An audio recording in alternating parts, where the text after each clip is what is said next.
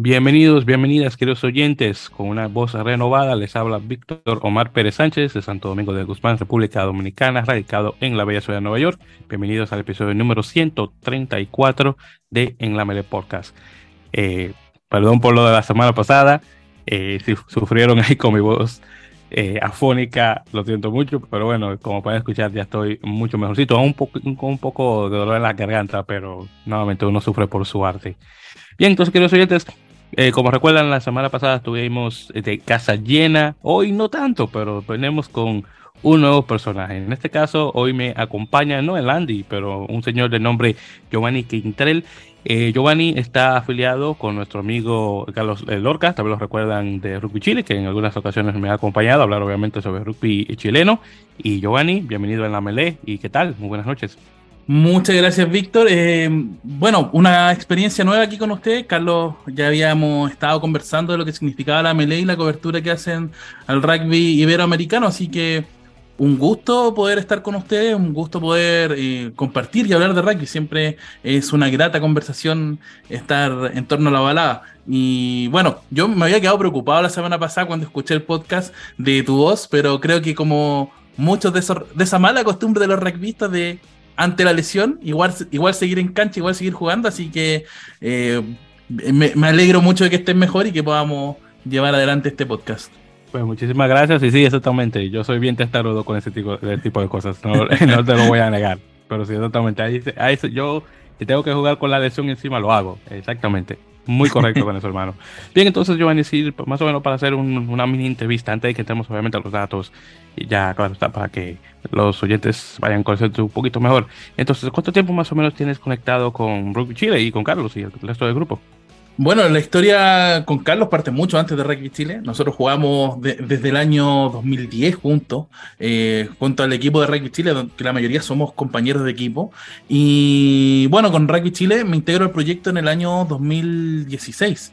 Em, con notas, con fotografías, que era mi, parte fuerte, y desde ahí hemos estado construyendo el espacio que, ha podido proliferar, por suerte. Eh, nos ha tocado hacer de todo, desde que partimos con la fotografía y, las notas, hasta que eh, hemos llegado al relato, a la transmisión de partidos, y bueno, tal vez algún, algún espectador del, del Melee, o sea, en la Melee reconocerá que la voz de las transmisiones que hemos hecho, bueno, me ha tocado relatar partidos importantes como eh, las transmisiones radiales de Chile ante Estados Unidos, Chile-Portugal, me recuerdo en este momento, algún partido del SLAR, entonces eh, ha sido un trabajo bastante bonito que hemos hecho en torno a la balada porque eh, uno siempre tiene esa idea de que, claro, jugador, árbitro, cursos de, de coach, que, a uno siempre lo mantienen dentro del, rugby, pero como que estar desde este otro, este otro lado de construir noticias, construir historias, construir eh, opiniones, eh, tiene otro sabor, tiene una gracia distinta y que por suerte a nosotros nos ha dado la posibilidad de poder compartir con equipos, como lo dice nuestro lema de, de, medio, de Arica Punta Arenas y de Cordillera Rapanui. Entonces ha sido una experiencia muy bonita que hemos podido compartir con el equipo. Ya llevamos cerca de 7, 8 años. Ahí vamos a después con Carlos tener la cuenta para eh, celebrar el aniversario correspondiente, pero ha sido un trabajo duro, ha sido un trabajo difícil, porque bueno, no es, no es novedad. Y ustedes en la Melé también eh, pasa lo mismo de que cuesta sacar eh, medios independientes, sobre todo un deporte que es poco tradicional. Pero con el empuje, con las ganas y con el aguante que caracteriza nuestra disciplina, hemos estado ahí dando lo mejor para poder llevar el rugby a todas las partes que, podamos llegar. Así que en ese sentido feliz, una experiencia muy, muy linda y hoy día más que agradecido de poder estarla compartiendo con ustedes acá en la Melé. Eh, no, perfecto, oye, hermoso, me encantó e, e, e, esa, esa cita que acabas de mencionar, hermano, muy bonita. Entonces, ahí también para hacer el, la mención, claro está, eh, tu posición en el, en el campo de juego en rugby y el nombre del club, porque hay que hacerlo obviamente auspicio. Sí, justamente. Eh, Pilar, de, corazón, de Pilar abierto, pero siempre me tocó jugar de tres. y de mano rugby. Mano rugby, un club de hoy en día cuarta división en Santiago, de la Comuna de Independencia, la multicolor conocida por porque hemos tenido siempre camisetas de esas de, muchos colores, eh, Así que ahí hemos eh, un saludo grande a toda la gente de Mano Rugby, que además que alguno va a escuchar este, este podcast y si no, se los vamos a mandar hoy día mismo. Sí, sí, definitivamente. Créeme que ya cuando hagamos la, eh, la promoción del, del, episodio y te lo pase a ti, yo sé que seguro voy a tener alguna una que otra descarga por parte de alguien allá en Independencia, que obviamente sí, se le mandan muchos saludos a, a las personas de, de, de Manos Rugby. Da, dato curioso, Víctor. Ah, sí, por... Independencia, donde se jugó el partido de Chile, el amistoso ante Escocia, en el Estadio Santa Laura, la misma comuna de Independencia. Ah, bueno, sí, sí, lo recuerdo ahora que ocurrió este eh, el año pasado. Sí, sí, los, los Justamente. que tuvieron, sí, con, con el Escocia que no sé, bueno, pero en todo caso, tenía que haber creo, un Escocia ya completo, pero bueno, ya, que decir, no querían dar eh, caps por, por, a, por, ese partido, supuestamente porque era un equipo B. Que claro. Pero bueno. Pero, pero sí, Giovanni, yo definitivamente sé recuerdo tu voz mayormente eh, por. Eh, digo, aunque yo estuve presente ahí, pero lo llegué a escuchar ya después eh, de, de, tu conducción del partido, bueno, el segundo partido de Estados Unidos-Chile, que se jugó en Glendale, que tal vez recuerdas que estuve presente y le estuve mandando fotos de ustedes de, de, de Rugby Chile para publicar en las redes, quedó bastante bueno, sí. presente, o sea, estaba muy buena eh, hacer ahí de, de, corresponsal, por decirlo así, y hubo también muy, muy buen auge eh, por parte de estas fotografías. Eh, wow, honestamente estuvo buenísimo. Esa es la primera vez, de hecho, que viajaba no solamente al estado de Colorado, pero realmente la primera vez que viajaba de esa forma para cubrir un evento de rugby. Así que, y mi primera vez como, como medio en este caso. Eh, así que un, una cosa, una satisfacción in, in, increíble. Eh, muy buen ambiente. Eh, honestamente me sorprendió la gran cantidad de gente que llegó directamente de Chile a Colorado para ver ese partido. Ahí tocó también eh, ver unos cuantos. Y, y dame decirte que en, el estado de Colorado, la, gente latinoamericana la puedes contar en dos manos, honestamente, porque somos muy pocos. Eh, pero me sorprendió también el gran número de, de, chilenos estadounidenses que también estuvieron ahí, que directamente de otros, no solamente del, estado de Colorado, pero de otros estados vecinos que fueron directamente para ver ese partido. Eh, honestamente, todo muy buen al auge. Me encantó, sí, estaba muy, muy bueno. Y, y, bueno, saludos obviamente a esas personas, si es que estuvieron ahí y tuve el placer de, de conocerlos. Muy bien, entonces ya con ese, esos preámbulos ya fuera del camino, vamos a entrar a lo que venimos, Giovanni, y vamos a conversar obviamente sobre la ovalada. Así que, como siempre, queridos oyentes, vamos a cubrir primero lo que está ocurriendo en, en, en ah, perdón, en la península, específicamente eh, la división de honor, eh, la Liga Española, eh, que bueno, eh, pasó ahora este pasado fin de semana.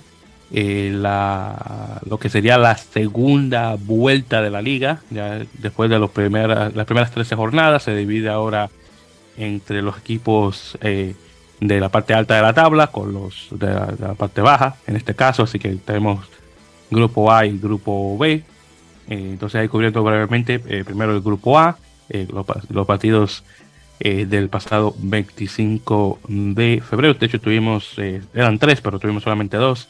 Primero tuvimos a Aparejadores de Burgos, antiguo eh, equipo de, bueno, de uno de los chilenos, eh, Nicolás Herreros, que jugó un tiempo en ese equipo. Y Augusto eh, Sarmiento también estuvo. Ah, y, y, Augusto Sarmiento no recordaba eso, pero uh -huh. sí, más, tenía más que era Nicolás Herreros en mente, pero, en mente, pero sí, sí, también es cierto, Sarmiento sí estuvo ahí en esa casa ahí por el dato. Entonces estuvieron jugando en casa contra la Samoyana, actual campeón de la Liga Española. De hecho, Aparejadores ganó por 31 a 28 en su casa, no nada mal. Y luego tuvimos uno bastante sorprendente, El Salvador, jugando contra eh, su vecino, en este caso Brac, que eso es entre Pinares. Eh, El Salvador ganó por 5 a 43. O oh, perdón, Brac ganó 5 por 43, disculpe, o 43 a 5 técnicamente. Eh, pensaba que iba a ser un partido más parejo, pero acá el Brac definitivamente se impone como definitivamente el mejor equipo eh, de Valladolid. Entonces había otro partido que era el Cisneros contra Ciencias que no se llegó a jugar. Eh, de hecho, se tuvo que aplazar el partido. No sé la razón del por qué. Así que bueno, eh, ya hablaremos de ese partido en otra ocasión. Pero la liga, eh, en este caso, y bueno, de hecho, antes de, hacer la mención y hablando también sobre el grupo B, que se me olvidaba casi, tuvimos el Pozuelo contra Belenos, un partido de, de equipos ascendidos a la División A eh, pues lo pierde por 24 a 17 en casa. Y luego tuvimos Odisea contra la Vila, donde la Vila está, bueno, horrible. y Ortiz gana por 85 a 24, así que por mucho. El otro, eh, también el partido de Barça contra el Sabes también se aplazó, así que eso lo conversaremos en otra ocasión. Bien, entonces la liga regresa eh, de forma regular para la semana del 11 de marzo. También cubriendo eh, la división de honor B, específicamente el grupo élite, donde tenemos el equipo de Alcobendas. Estuvieron jugando de visitante contra Unión Rugby Almería, en este caso ganando por 38 a 14. Y ahora la liga obviamente se hace, se hace eh, libre y regresa para el 12 de marzo. En este caso vamos a tener a en casa jugando contra eh, Zarauz, eh, otro de los equipos de País Vasco. Bien, obviamente como tenemos esta división, la clasificación obviamente es solamente un solo, de, una sola jornada, así que realmente no hay mucho que mencionar en, relación a la clasificación, pero así está parada actualmente la División de Honor A y B de España. Bien, entonces, eh, mencionando lo que va a ocurrir esta semana, vamos a tener el regreso del Campeonato de Rugby Europa. En este caso vamos a tener este próximo sábado el partido de eh, Portugal en casa contra España, eh, del grupo A, vamos a decir, de, de la liga, bueno, del campeonato técnicamente. Así que va a ser bastante interesante de ver esto. Y de hecho, las personas de Kiwi House, los que están eh, haciendo el patrocinio del partido de España contra Argentina, que se va a jugar en agosto, de hecho, hicieron la mención por sus redes de que planean, o bueno, ya tienen planeado realmente un grupo de personas de España que van a ir directamente a Portugal a ver el partido y obviamente alentar a los Leones. Una cosa bastante interesante, no sé cuántas personas lleguen a ir por allá a ver, creo si, se me lo va a hacer en eh, ahí en Lisboa que se va a estar jugando esto. En todo caso, vamos a ver qué tal ese partido. Claro, esperando una victoria clara de Portugal, eh, obviamente equipo ya clasificado al Mundial, con, eh, listo, o al menos tratando de estar listo para todo, un equipo que obviamente quiere darse a conocer en el mundo por su nivel de juego, que ha estado bastante bueno, en particular con sus backs, que han sido extremadamente letales. ahí brevemente podemos hablar de Rodrigo Marta, y este chico eh, eh, en uno de esos agudes que han estado buenísimos, eso sin mencionar a Rafael Storti, que también ha estado muy bueno en, en, esa, nuevamente los packs. Eh, Pedro Betancourt también, jugando el centro, que ha estado muy bueno, pero en particular esos tres, Storti, Mata y, y, y Sosa Agüedes, wow, muy, muy buenos jugadores.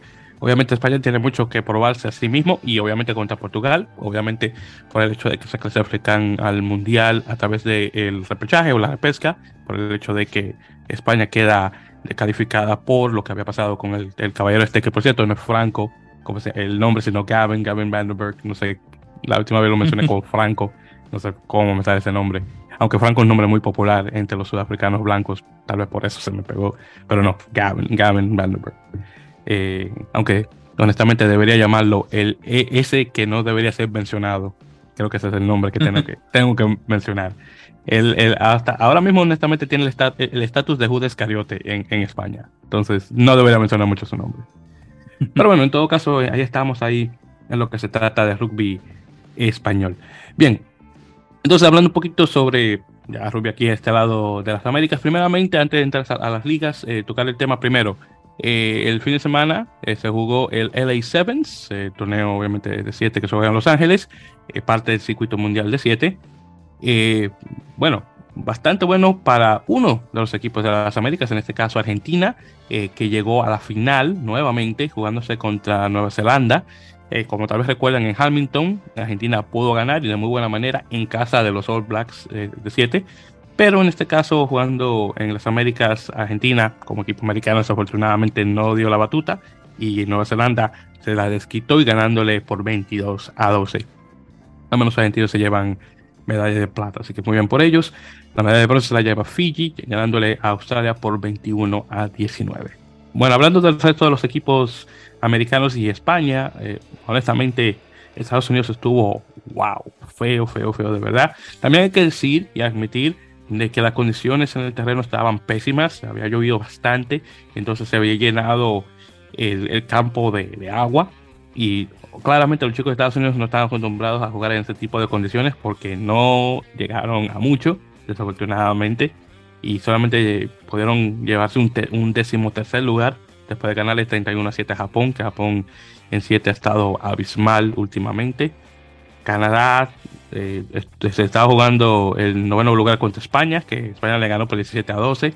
Uruguay, por cierto, eh, tuvo un, buen partido, porque de hecho le llegaron a ganar, si mal no recuerdo, a Sudáfrica. Eh, no recuerdo bien el marcador, pero llegaron a tener un, un, buen resultado con, con sudafricanos.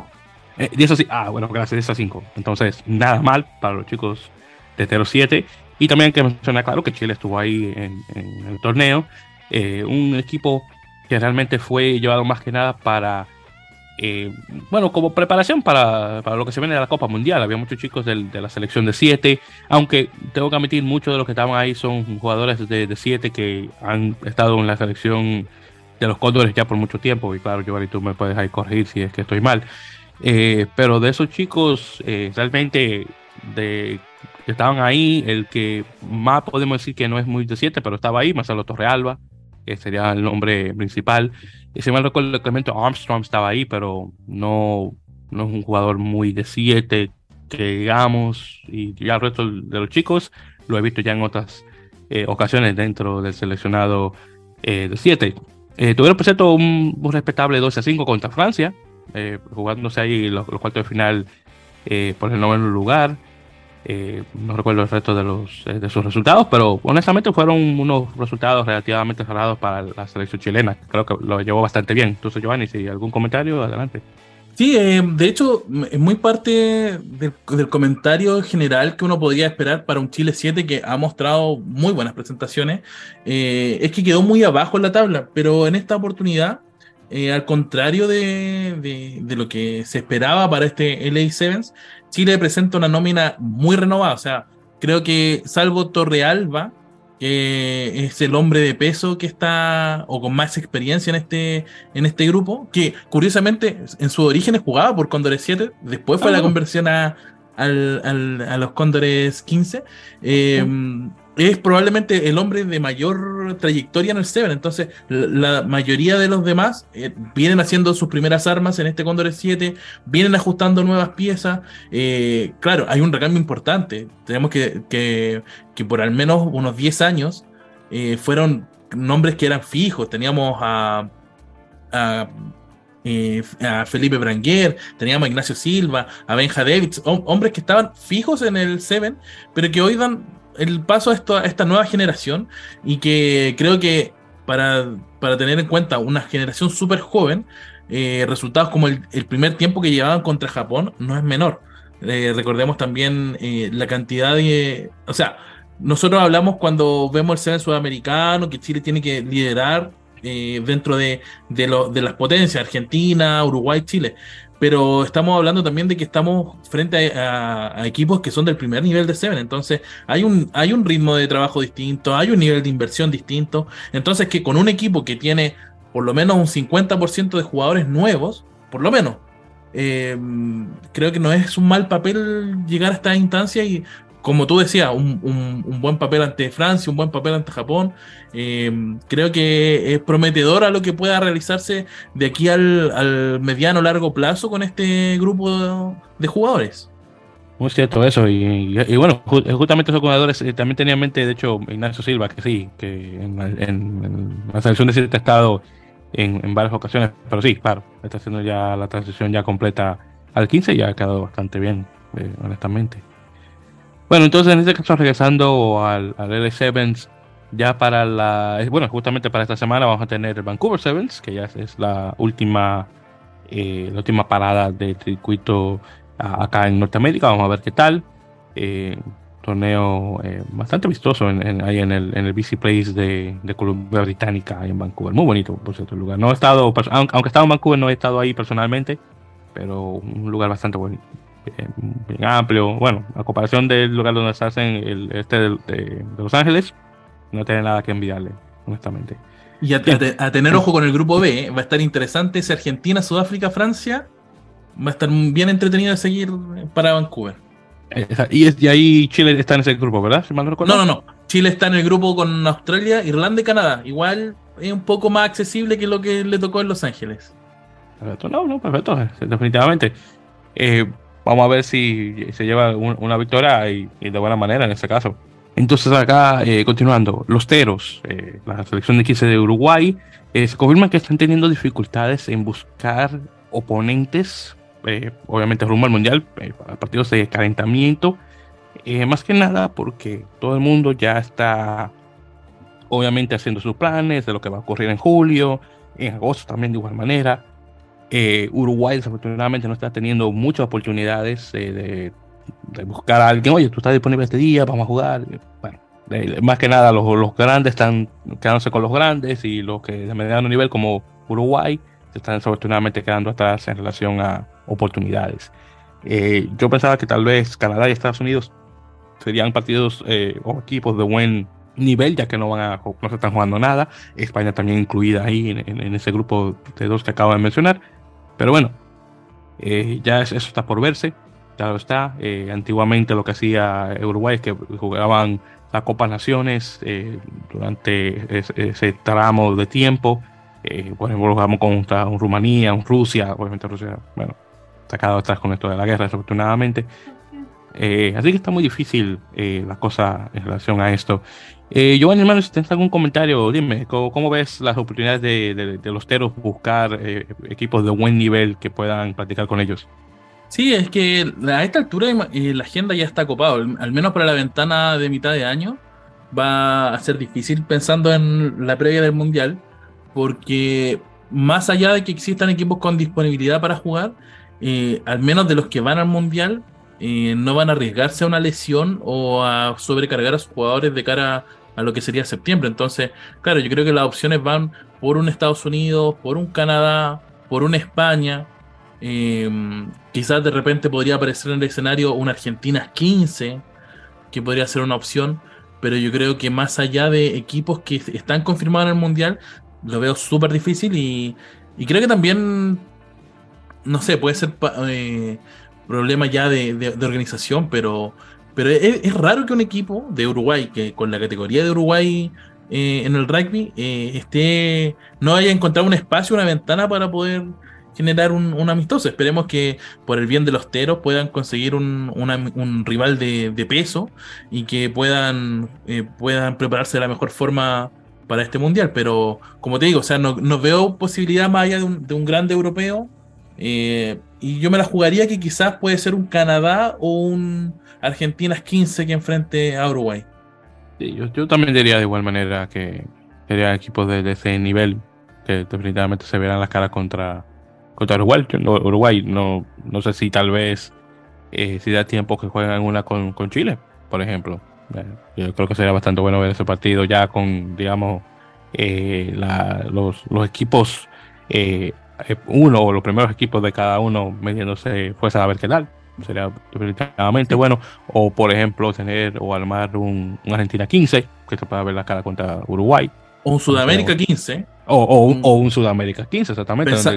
en Copa los chicos brasileños, los colombianos y algunos que otros, tal vez de otros de los países. Claro, sobre todo pensando en la cantidad de jugadores que no van a quedar en, nóminas del Mundial, podría ser interesante un Sudamérica 15 eh, posterior a la SLAR, o sea, perdón, a la Super Rugby de Américas. Eh, ahí enganchar un partido para Uruguay, que sería bastante bueno. O sea, yo creo que también ahí las cartas van a tener, va a ser importante lo que pueda jugar Sudamérica Rugby a la hora de poder ayudar y facilitarle la instancia a Uruguay para, para que lleguen, como te digo, o sea, es clave en esta instancia a puertas de un mundial eh, poder contar con esos partidos de previos para afinar los detalles. Exactamente, y bueno, ahí, ahí veremos qué tal. Honestamente, también me sorprende el hecho de que Uruguay tenga problemas en encontrar oponentes de buen nivel antes de, la, Copa. Pero bueno, todo el mundo está tratando de buscar eh, equipos tal vez de un mayor nivel para medirse con, ellos y claro, eso se dificulta. Imagínate buscar un equipo de tal vez de nivel 1, jugarse con Uruguay que con todo y todo está jugando bastante bien últimamente. Sé que es, difícil. Pero bueno, ahí veremos qué tal. Bien, entonces, las jornadas 2 eh, del Super Rugby América y Major League Rugby haciendo un pequeño recuento. Entonces, primero comenzando con Sudamérica, con el Super Rugby Américas. Entonces, primero ahí los resultados de la jornada número 2. Entonces, tuvimos primero a Peñarol en casa contra American Raptors, eh, Peñarol ganando por 28 a 19. Luego tuvimos a Segnam en casa contra eh, los Vampas con 34 a 20, ganando muy buen resultado. Y ya luego tuvimos a Cobras en casa contra Dogos 15, ganando Dogos por 31 a 14. Y Yacaré 15 quedó eh, libre esta jornada. Bien, entonces está tocando el partido por, eh, por partido. Primero, el Peñarol American Raptors. Eh, aunque una sorpresa.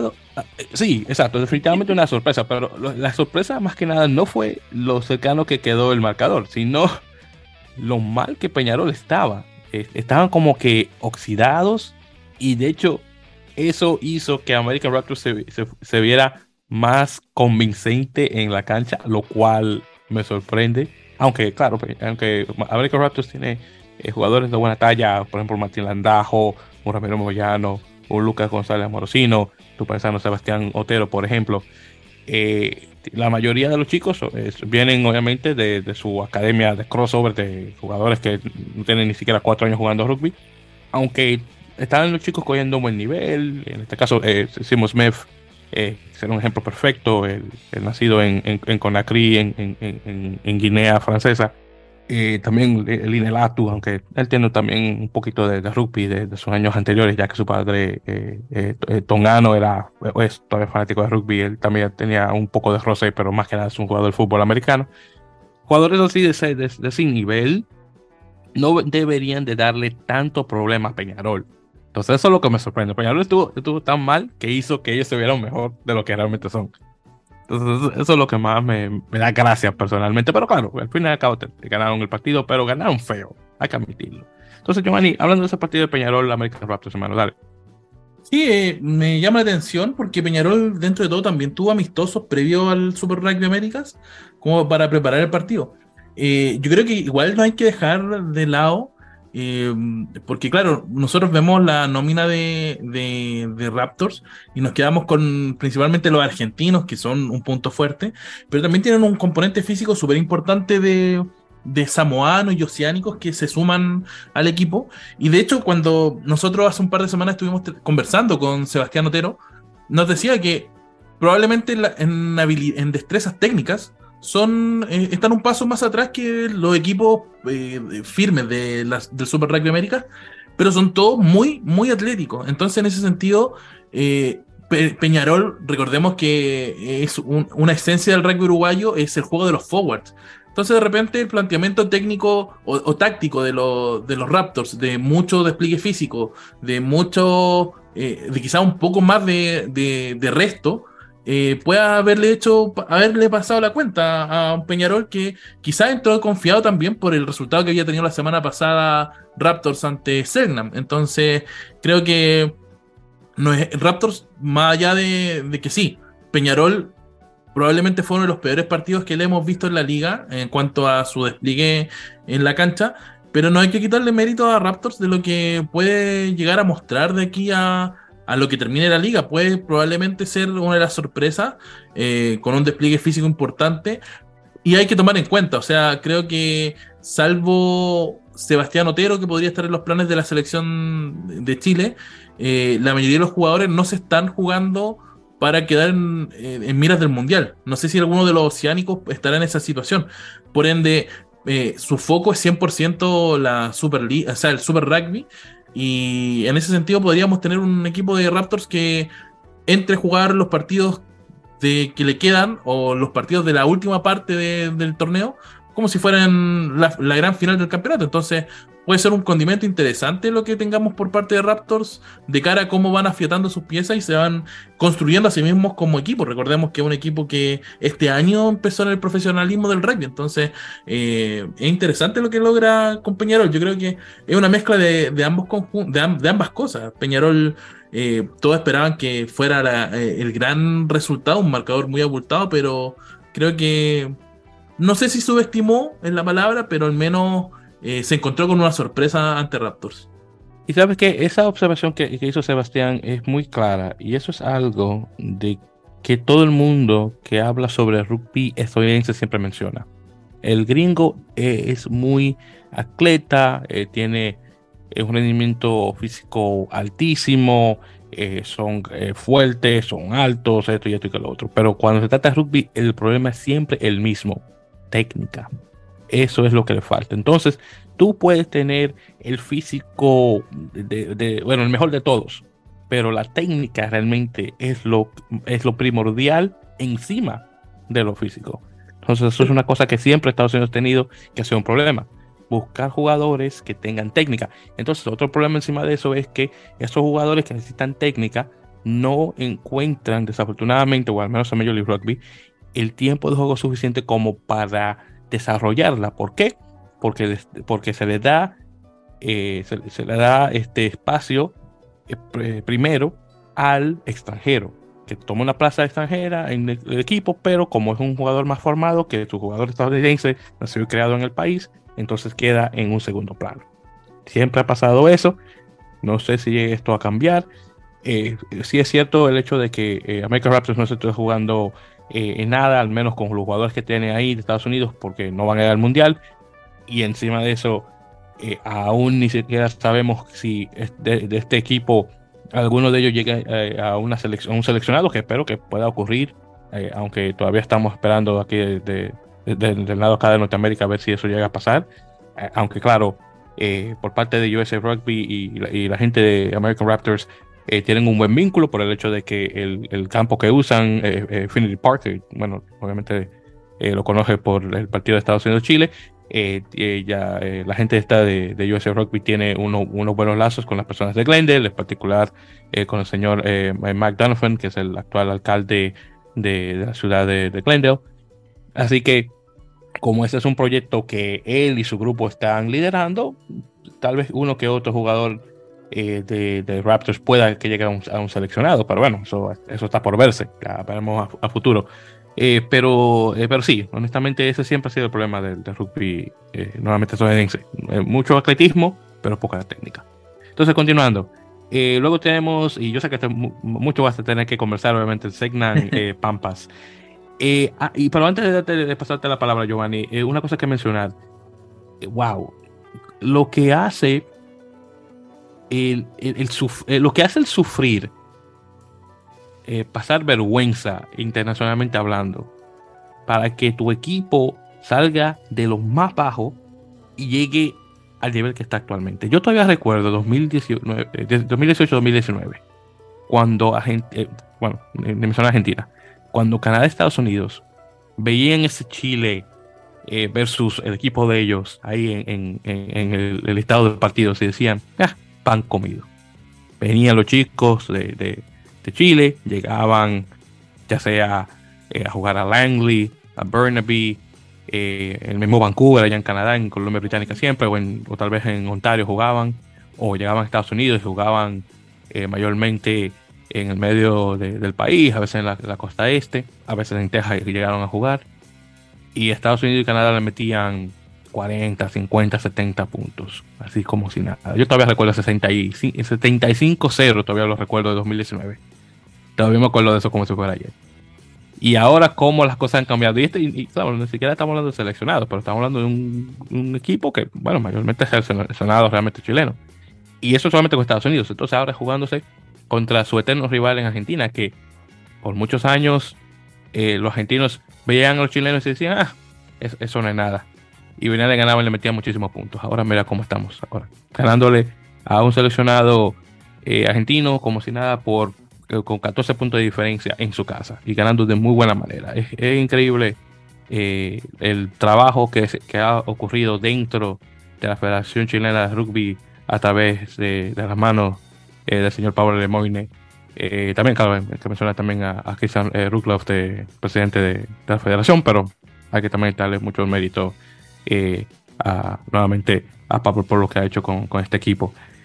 pero bueno, ya mencionada esa cita, ahí te voy a dar la palabra. Dime, ¿cómo, cómo vimos el Segnan Pampas? Sí, bueno, me tocó estar en ese partido al, borde de la cancha haciendo las fotografías del encuentro. un partido que, que, nosotros igual al principio lo vivimos bien duro, porque eh, Pampa salió con toda la artillería del, principio y eso logró que Chile cometiera errores, cometiera un par de penales, le entregó los tres primeros puntos a Pampa y eso como que en los primeros pasajes del partido era como, chuta, va, viene Pampa a, hacer el balde de agua fría para Serna. Eh, por suerte, creo que estuvo muy, muy compenetrado el trabajo de los forwards en la recuperación de pelota. Y creo que la figura de en, este partido de Matías Garafolit fue descollante en el sentido de meter presión al equipo de Pampas. Pampas pelota que tenía, que trataba de avanzar en la cancha, se encontraba con Matías Garafolit como primer hombre de la defensa y cortaba mucho flujo de juego, lo que permitía que en una segunda oleada defensiva, llegara Nicolás, su hermano, llegara Pablo Casa en el primer tiempo, después José Ignacio Larena en el segundo, eh, permitía que se reformara la tercera línea, que anduvo muy enchufada también, eh, sobre todo destacar el papel de Ignacio Silva, elegido jugador de, la fecha por, por eh, la Super Rugby Américas, entonces creo que ahí el trabajo que hicieron los muchachos, sobre todo, más, más que ellos controlar y, dictar las leyes del partido en la primera parte fue el poder eh, anular la, el juego de Pampa.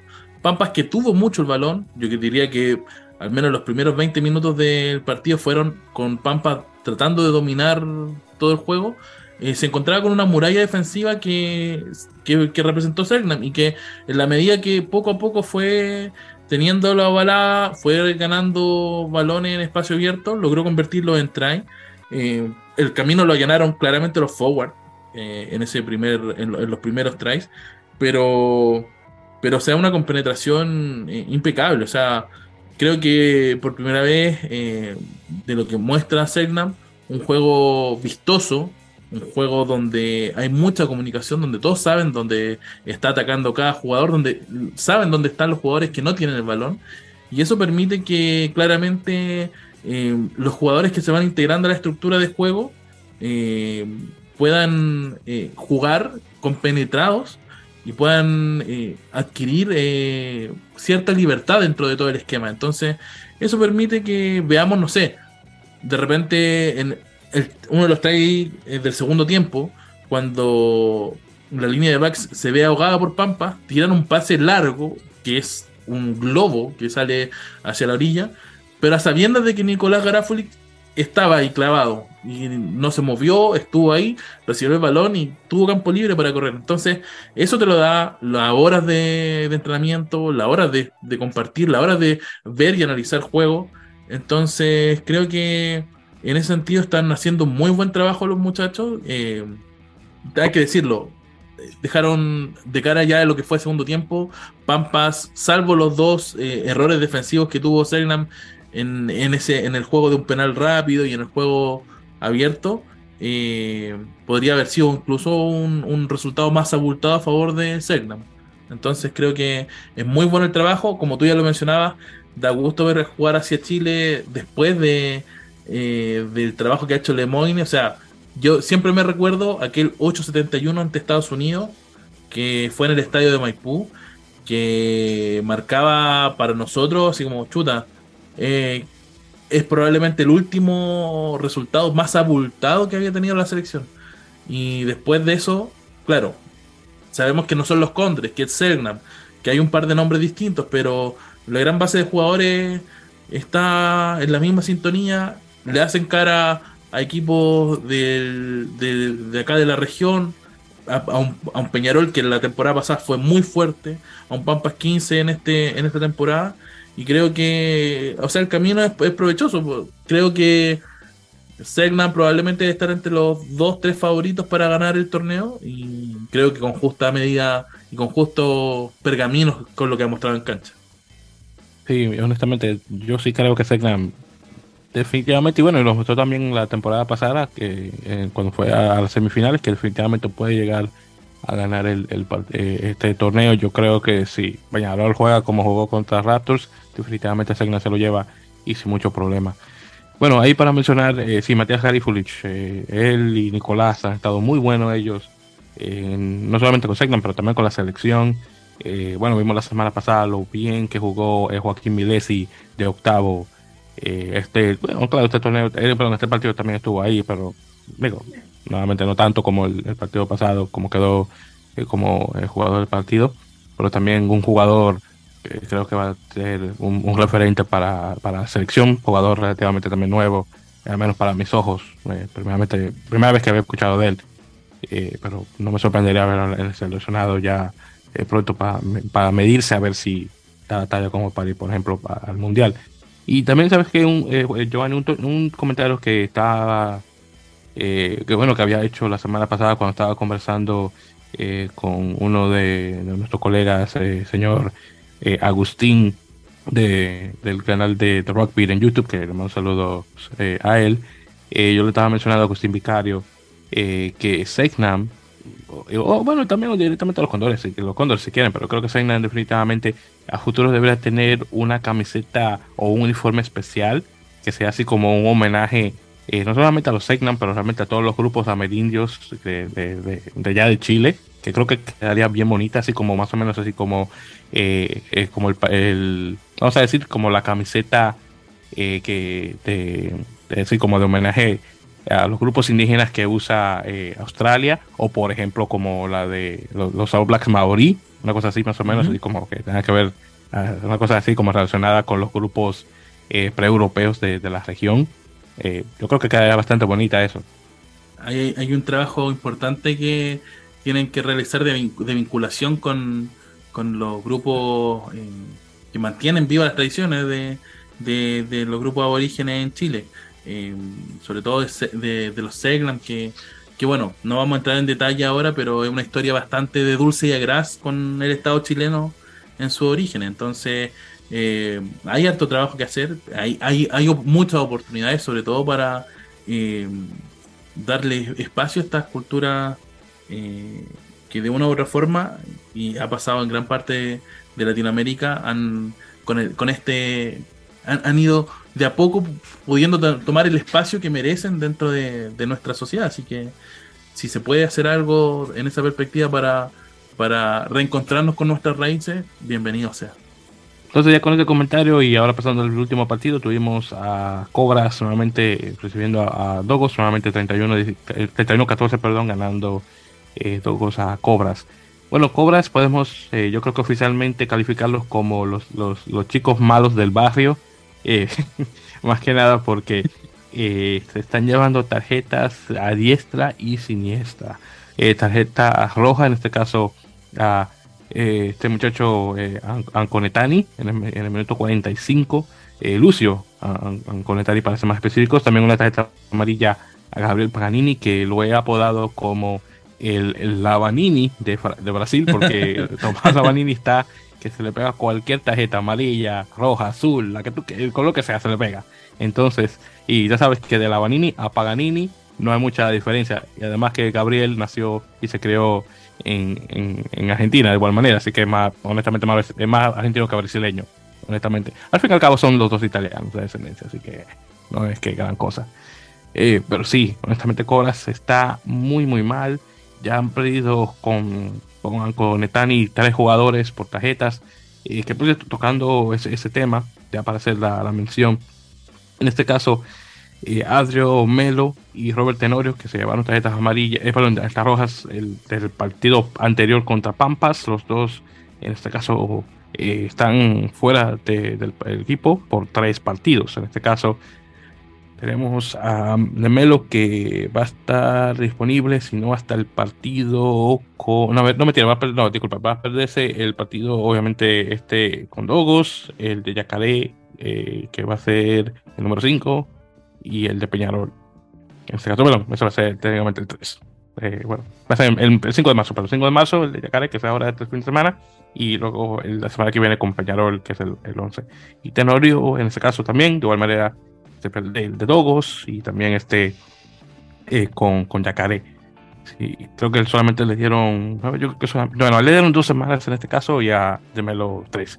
Entonces, encima de lo que le van a poner ahora a, Lucio, que creo que tal vez sean tres partidos más, y eh, bueno, mejor perderlo por tarjeta que perderlos por, eh, perderlos por lesión, viéndolo por el lado amable, como se dice. fuera de eso, y también mencionando sobre el partido en, en sí, en este caso, Dogos obviamente aprovechó las oportunidades que, le dieron, obviamente tarjeta amarilla y roja. aunque yo también se dieron tarjeta amarilla ya finalizando el, partido, una que se le, se le, proporciona a Núñez Miseres, creo que se pronuncia el apellido de él. Y, bueno, Cobras ahí jugó más o menos bien hasta que, bueno, vimos lo que ocurrió con las tarjetas. Por cierto, también tuvimos este, un, un try por parte del chique este, eh, eh, Donald Caburn, el, el irlandés, eh, bastante bueno, que creo que tal vez, si, no estoy mal, es el primer try que, o ensayo que anota un europeo en el Super Rugby Américas.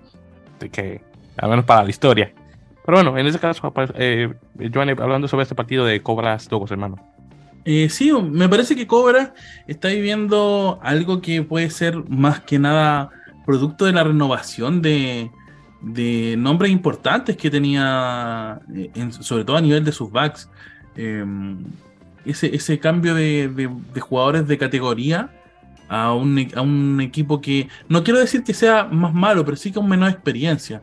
Em, donde recordemos figuras como, no sé, em, el, mismo Joshua Reeves, que hoy eh, está como técnico, marcaban la diferencia en la cancha. Eh, hay, un jugador que en este momento no me puedo recordar de, de, Brasil, que nosotros lo apodábamos el, el, Ronaldinho del rugby brasileño, que también, que eran jugadores que le ponían Duque. Ah, Moisés Duque. Moisés Duque, que le ponían un, un ritmo distinto, que le daban una impronta, le daban un, una característica propia del rugby brasileño, que yo creo que eso es lo que ha perdido, y por eso que eh, en ese camino de encontrarse con, el juego que quieren mostrar, eh, se producen estos, estos, estos, casos de la, indisciplina, la frustración porque no resultan las cosas que estás haciendo, la frustración de, que entrenas algo toda la semana y que el fin de semana eh, no hay forma de ponerlo en la cancha. eso también juega en la cabeza de los jugadores claramente que, que le lleva a cometer eh, indisciplina o a pasarse de rosca eh, un poco más. Eh, por el otro lado, un Dogo 15 que creo que ha hecho hasta lo que va de torneo, dos fechas, un papel más que, más que, más que digno, incluso a tener en cuenta. Para mí, Dogo es de los que puede entrar también en la pelea de los favoritos. quizás no siendo un, un, equipo tan vistoso, pero sí efectivo. Lo que he podido ver de Dogo es que juega estructurado, juega a un, rugby eh, quizás no tan eh, elaborado como el de Segnan, pero sí muy de, fórmula básica de juego. Lo simple lo hacen bien. Y eso es algo que de repente contra equipos que están un poco desordenados en la cancha, les pasa la cuenta y que probablemente podría tenerlos dentro de lo que serán los puestos altos de la liga peleando algún, algún, algún lugar. Así que creo que ahí hay que tener en cuenta también lo que está haciendo Dogo y cómo van a llegar a, a la cara final de este torneo. Sí, y Dogo honestamente también tiene mucho de eh, que probarse. El hecho de, y bueno, y definitivamente lo probaron en, durante pretemporada cuando le ganaron a Pampas. Eh, ya que el equipo de Dogos está compuesto de jugadores de las provincias argentinas, mientras que en Pampas mayormente son de jugadores de Buenos Aires. Entonces siempre ha habido una rivalidad entre los jugadores del interior contra los de, directamente de la provincia de Buenos Aires o directamente de la capital federal de Buenos Aires. Entonces siempre los del interior obviamente quieren, quieren sobrepasarse eh, por encima de los porteños o directamente de la gente de Buenos Aires en general. Lo cual no, honestamente no los culpo. Yo soy capitaleño, así que yo podría tal vez decir que de esa forma lo ven la gente de, las provincias, en este caso. Eh, y bueno, definitivamente quiero ver ese partido ya oficial de liga entre, entre los dos, a ver qué tal, pero como Vasogos creo que tal vez posiblemente le pueda ganar a Pampas y tal vez de muy buena manera, así que vamos a ver eh, qué tal. Eh, pero si Cobras definitivamente viene con una reestructuración completa, obviamente jugadores que sí que han perdido, ahí, pues, ahí lo mencionaste, dos de ellos, Joshua Reeves y, y Moisés Duque, eh, que eran tremendos referentes de la selección. Claro, tenemos también jugadores eh, jóvenes como por ejemplo Lucas Pago, el la apertura, eh, que, ya comienzan a, tomar el nivel, aunque honestamente necesitamos más jugadores de esa edad de, de, Pago que puedan jugar directamente en, el seleccionado brasileño, pero bueno, vamos a ver que, que arman ya en los siguientes meses y años. Bien, entonces ya para la jornada número 3 que se va a jugar este fin de semana, eh, comenzamos primero el viernes, Pampas contra American Raptors. Estoy esperando una, si no masacre, Tal vez un partido ahí que American Raptors probablemente no llega a ganar. Yo creo que Papa se lo lleva este y por mucho. Aunque posiblemente tal vez sea un, como por ejemplo cuando Segnan jugó con, con American Raptors, que quedó 45 a 10, puede que sea tal vez igual. O tal vez un poquito menor. Luego tenemos, a Dogos contra Peñarol en casa. Eh, Dogos, en este caso, en casa contra Peñarol, jugándose el sábado. Acá veo eh, Dogos ganando si es que Peñarol se queda como estuvo la semana pasada. Pero todo depende. Eh, y ya para finalizar el domingo tenemos a Cobras contra Yacaré 15. acá estoy viendo que Yacaré probablemente va a ganar. No sé si por mucho, pero definitivamente va a ganar como van las cosas con Peñarol y los jugadores. Peñarol con Cobras y como han pedido eh, sus jugadores. Eh, pero bueno, ya todo puede ocurrir, pero este definitivamente se lo doy a Yacaré. En este caso, Segnam va a tener este partido o esta jornada libre. bueno, libre en la liga, porque de hecho van a jugar y ya un momentito vamos a tocar ese tema eh, sobre eso, de hecho. Bien, entonces ya con eso mencionado, eh, hablando ahora sobre la liga norteamericana, en este caso Major League Rugby, eh, que pasó la semana pasada la jornada número 2, entonces no vamos a tocar todos los, partidos porque es demasiado, pero para tocar unos en particular, primero tuvimos el viernes pasado Seattle Seawolves en casa contra Rugby ATL, equipo de Atlanta, eh, Seattle ganando por 28 a 22, un partido eh, jugando en casa, ya van dos de dos que juega, perdón, que gana Seattle en casa. Luego de ahí tuvimos eh, sábado eh, dos partidos, tuvimos a Utah Warriors en casa contra Dallas Jackals, Dallas equipo que está repleto de jugadores argentinos, ya de que, bueno, hay un, gerente general argentino, obviamente un entrenador también argentino también, obviamente encima de eso tienen a Mario Ledesma, ex director técnico de los Pumas, como eh, asesor. Bueno, el caso es que eh, tiene una, un, es como Argentina 15, para ser honestos. En todo caso, Utah ganó por 33 a 25 por el simple hecho de que Dallas falló 5 eh, de 5 conversiones. Entonces estamos hablando que dejaron 10 puntos sobre la mesa que claramente podían ganar eh, por 35 a 33, si es que anotaban todo, pero desafortunadamente no se llegó a dar. En ese caso, Dallas todavía en búsqueda de su primera eh, victoria.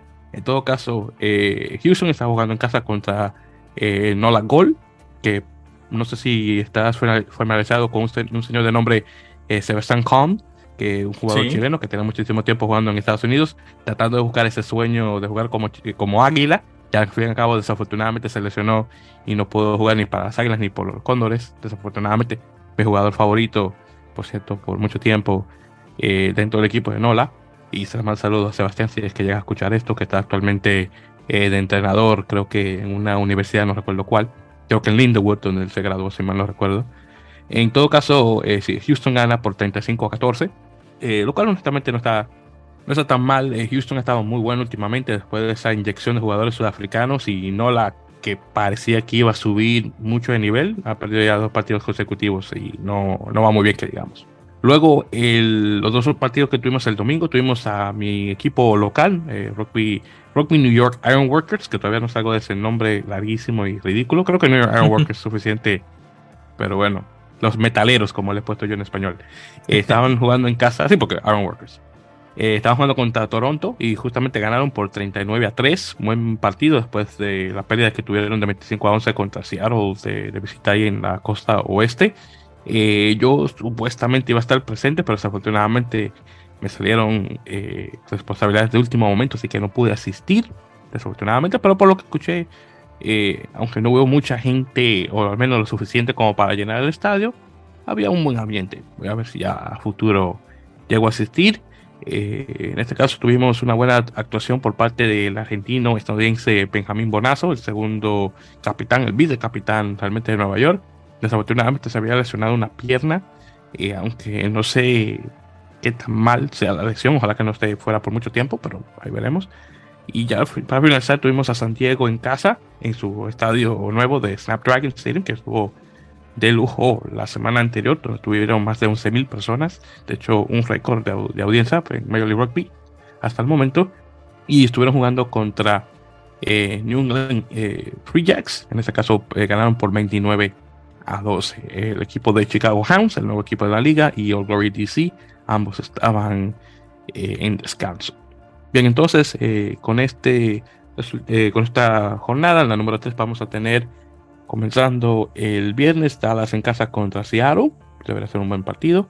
El, el sábado vamos a tener Atlanta contra Nola en partido de equipos del sur. Eh, o sea, rivalidad de Luisiana, Georgia, o bueno, Georgia técnicamente, para no, para confundirlo con el país. Y luego el domingo vamos a tener a Chicago en su primer partido en casa, eh, en, el SeaKid Stadium contra eh, Utah Warriors. Y vamos a tener a Nueva York nuevamente en casa contra Glory DC. Si todo sale bien, voy a estar en ese partido, así que voy a estar reportando. Y finalmente vamos a tener a Houston en casa nuevamente contra San Diego Legion. Eh, en este caso vamos a tener a Nola, perdón, Nola, vamos a tener New England y a Toronto, ambos eh, eh, de, bueno, libres esta semana. ¿Y el, partido de la, el, partido de la, fecha Houston ante San Diego? Diría yo, bueno, sí, Houston contra San Diego, sí, sí, definitivamente ambos equipos están invictos, han tenido un buen comienzo de temporada. Yo diría que sí, entonces, cubriendo las tablas, eh, en la costa este eh, tenemos a, bueno, Nueva York directamente en primer lugar con 5 puntos, eh, Old Glory con 5 también, pero solamente tiene un partido. Luego tenemos a New England con 5, eh, Atlanta con 5 puntos, Toronto con 1 y Nola con 0. En la costa oeste tenemos a Houston con 10 puntos, igual que San Diego. Están los dos perfectos. Vamos a ver, obviamente, cómo está la cosa. Seattle con 8, Utah con 5, Dallas con 1 punto, y Chicago con 0. Y por cierto, porque no lo mencioné, eh, lo que se trata de la tabla en, Super Rugby Américas, tenemos a Segnan en primer lugar con 10 puntos, Logos con 9, Pampas con 5, Peñarol con 4, luego tenemos a Calais en quinto, eh, en quinto sí, con, 1, y luego Cobras y Raptors ambos con 0. Y así está la cosa actualmente. Muy bien, entonces, eh, por cierto, en la primera ronda de Major League Rugby tuvimos un gran número de, apariciones. Por ejemplo, en San Diego tuvimos nueve jugadores que por primera, ah, vez juegan en la liga. Toronto tuvo ocho, Dallas seis, New England seis, Nola seis, Atlanta cinco, igual que San Diego, Utah cuatro, Chicago tres, Nueva York tres, Seattle tres y Houston solamente con dos. Así que esos equipos obviamente con un grupo, una cantidad menor de jugadores, eh, obviamente eh, han tenido una, buena consistencia en relación a la semana, la jornada, eh, perdón, eh, la temporada anterior y esta obviamente que, que, está comenzando ahora mismo. Este George Killebrew, el comisionado de, de, Major League Rugby, desafortunadamente dejó su puesto como comisionado y es reemplazado por Nick Benson, que ahora se convierte en el, en el CEO o el jefe ejecutivo ya de, de la liga y parece ser que el puesto de comisionado en la liga va a ser eliminado y el jefe ejecutivo va a tomar esas responsabilidades. Así que Nick Benson es no solamente el jefe ejecutivo, pero también el comisionado de la liga a la vez. Honestamente, una, una pérdida. Eh, George Clibrew, en el tiempo que duró como Europe, hizo mucho, no solamente de agregar un gran número de, de auspiciadores o patrocinadores a la liga, eh, el hecho también de que asistió a que Estados Unidos eh, consiguiera esa plaza eh, para el Mundial 2031-2033. De hecho, una personas que echó mucha mano con, con eso. Eh, el gran número también de, de compañías que están ahora alineadas con la liga. Nuevamente, el, tipo hizo mucho en poco tiempo, así que hay que darse a, George Kellebrook. vamos a ver qué tal se da Nick Benson en esa posición que tiene, pero bueno, ahí, eso está ya eh, por verse. Bien, entonces ya dos cositas también ya para ir finalizando. Primero, eh, se confirmó el plantel de 28 jugadores que van a ser parte del equipo de Hawks, que es un programa que está creando USA Rugby, la Federación Estadounidense de Rugby, junto con Major League Rugby, y es específicamente para desarrollar jugadores y darles un buen nivel para eventualmente jugar para la selección.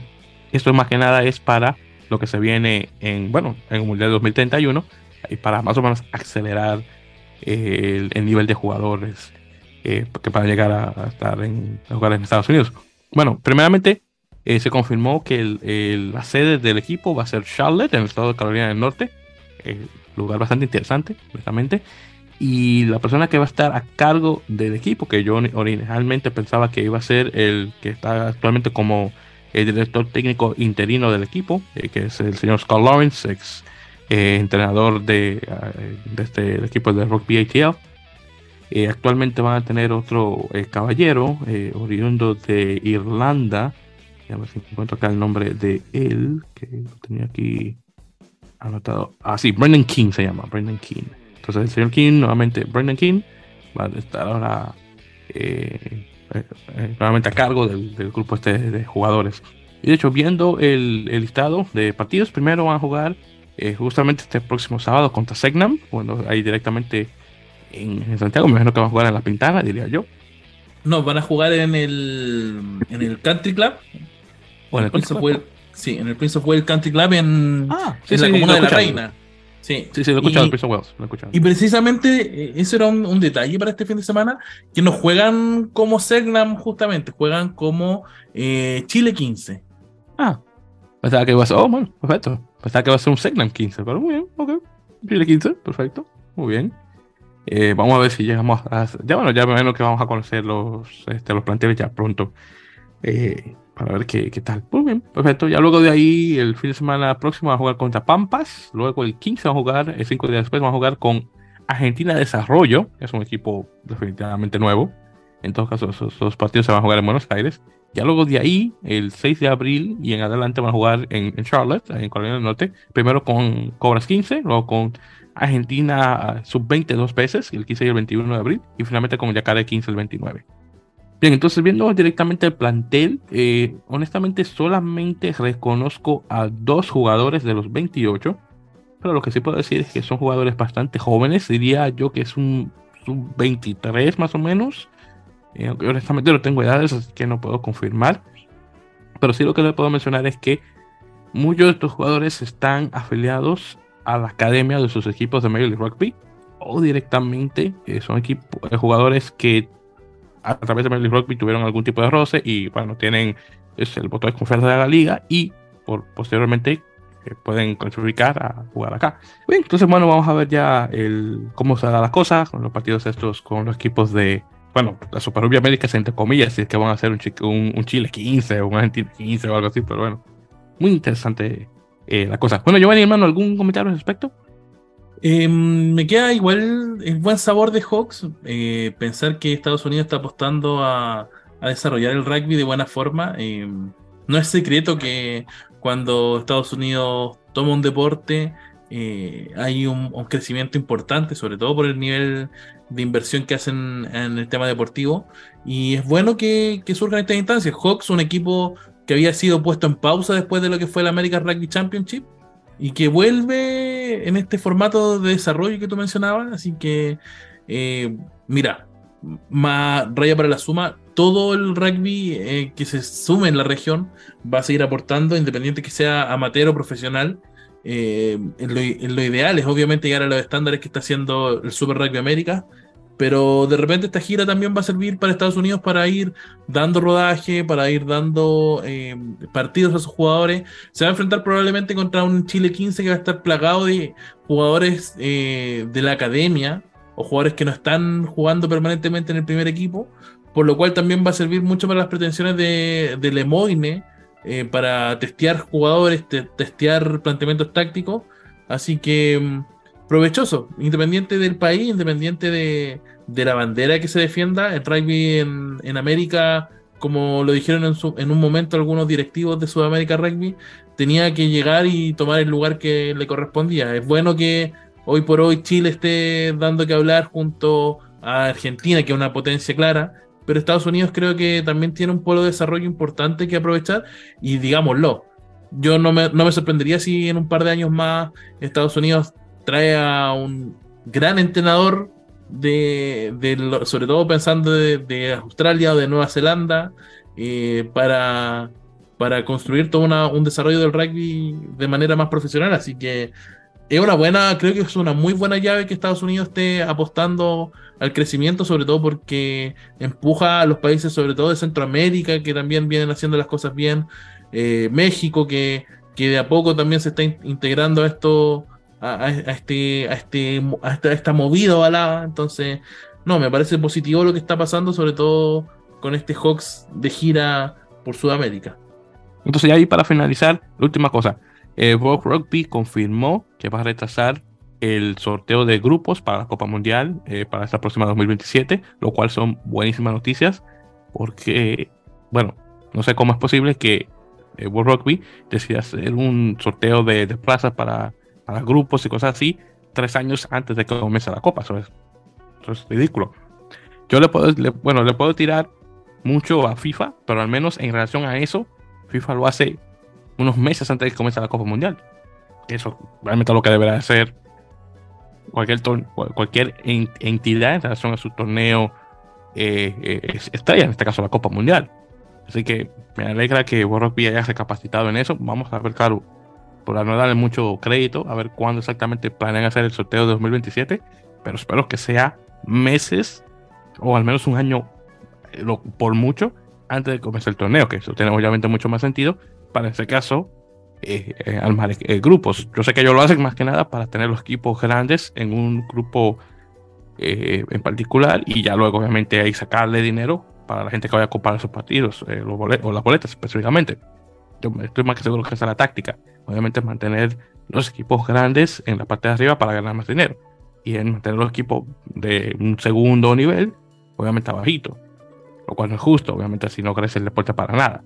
Pero bueno, ahí vamos a ver qué tal en ese caso, pero me alegra mucho que eso ya haya ocurrido. Entonces, yo ¿hay algún comentario que tal vez tengas sobre esto de, de World Rugby cambiando su política en relación al sorteo de, de, grupos en, la Copa Mundial? Sí, yo creo que básicamente es lo que planteas tú, una estrategia comercial sobre todo, pero también creo que le hace bien poder posponer estos sorteos porque de una u otra forma, igual lo, con el, con el, ya con la hoja de ruta en, camino, muchos equipos especulaban con cómo hacer el proceso de clasificación, de cómo, o sea, no era menor que nosotros, por ejemplo, eh, que, ya antes de clasificar, incluso antes de que se, jugaran los partidos de la llave clasificatoria de América, eh, estaban destinados ya los cupos, entonces era como, chuta, quizás si, si, pierdo o quizás si no clasifico como América 1, me salvo de enfrentarme a Nueva Zelanda en grupo, pero tengo un grupo más accesible. Podría ser una lectura. Entonces, creo que ahí está bien que, incluso lo que mencionas tú, ya con los equipos eh, consolidados, en los 20 equipos que van a participar, poder ahí realizar el sorteo. No cambiaría mucho las cosas, pero al menos sería eh, quitaría estas especulaciones que pueden, que pueden darse para a la hora de clasificar, que, en verdad tampoco es que afecten mucho, pero a la hora de es mejor evitar estos, estos, estos problemas porque generalmente pueden prestarse para que se genere algún vacío legal en ese sentido. Pero vamos a ver qué, tal exactamente, cuándo es que llegan a hacer el sorteo, que espero nuevamente que sea bastante cercano a, 2027, a lo más tarde al 2026 que lo puedan hacer. Pero bueno, ahí veremos. Todo depende de cómo salga la cosa. Bien, entonces ya con eso dicho, queridos oyentes, hemos llegado ya al final de este episodio número 134 de En la Mele Podcast. Así que muchas gracias, obviamente, por sintonizarnos. Eh, Giovanni, obviamente, muchas gracias por ser parte de, la grabación, hermano. Se te agradece inmensamente. Obviamente, tomar el, balón por el resto del equipo de, Rugby Chile. Esperamos, obviamente, tenerte en otra eh, ocasión. Y bueno, nuevamente un placer tenerte y antes de, claro, para que pases también obviamente tus redes ahí para que te sigan si es necesario. Sí, bueno, eh, nosotros estamos a través de las redes de rugbychile.cl, en Instagram, en Facebook, en, en YouTube. Eh, mucho contenido, mucho cobertura sobre el rugby nacional y sobre todo pensando ya en, año de mundial. Así que acá en, Chile parten, empiezan los torneos este fin de semana con definiciones de clasificaciones, de tablas, así que ya empieza a moverse mucho el sitio. Eh, bueno, y de mis redes, ahí mismo la encuentran para que para que para que no, estar deletreando ni nada. Así que no, ahí, ahí van a encontrar Giovanni Quintrell con, con, contenido y contenido de todo el equipo que sube muchas notas, sube mucha cobertura. Así que nada, agradecidos por el espacio, agradecidos por esta conversación que, ha estado bastante entrete. Em, y sobre todo, eh, agradecido, Víctor, agradecerte por el trabajo que hace enorme de poder llevar aquí también un recuento de lo que es el rugby iberoamericano. No, gracias, se me agradece el, el honestamente. Estamos aquí para, poder echar la manito a la balada en lo que se pueda. Yo nunca fui jugador, nunca fui jugador, de hecho siempre este, desde que tengo el tiempo en el rugby siempre he sido de fanático, pero claro, el fanatismo me llevó a, bueno, a este espacio realmente. Así que como, como no planeo tocar una cancha de jugador, pues, porque honestamente no me gusta que me den golpes, prefiero que los otros se den y yo no. Te voy a admitir que soy medio cobarde en eso. Así que este espacio es como mi, mi, cancha, por decirlo así. Pero sí, muchísimas gracias nuevamente eh, por ser parte del grupo. Y sí, definitivamente, por favor, sigan las redes de, Rugby Chile, rugbychile.cl. Eh, ya sea por, por Instagram, Facebook también está, por Twitter y por YouTube definitivamente para escuchar la melodiosa voz perdón, de, Giovanni eh, en este caso. Ahí va a ser el, el, comentario también de igual manera. Y ya saben, oyentes, nos pueden escuchar a nosotros, eh, ya sea por Apple Podcasts, Google Podcasts, eBooks, Spotify, Podtail. Simplemente busquen en la Mele Podcast directamente en su eh, bueno, ya sea por Google o lo que sea, para buscar obviamente los enlaces a el podcast directamente. Y por las redes estamos como arroba en la melee, ya sea por Twitter e Instagram, y por Facebook como facebook.com barra en la melee podcast. Bien, entonces ya con eso dicho, eh, estaremos ya para la siguiente ocasión, tocando obviamente las siguientes jornadas de Melee Rugby y Super Rugby Américas y también lo que se viene con el partido de España-Portugal en el campeonato de rugby Europa y obviamente para ver cómo queda la cosa con el, programa este de Hawks, nuevamente haciendo esta gira por Sudamérica. Así que, queridos oyentes, muchas gracias, hasta la próxima y como siempre, mucho fútbol.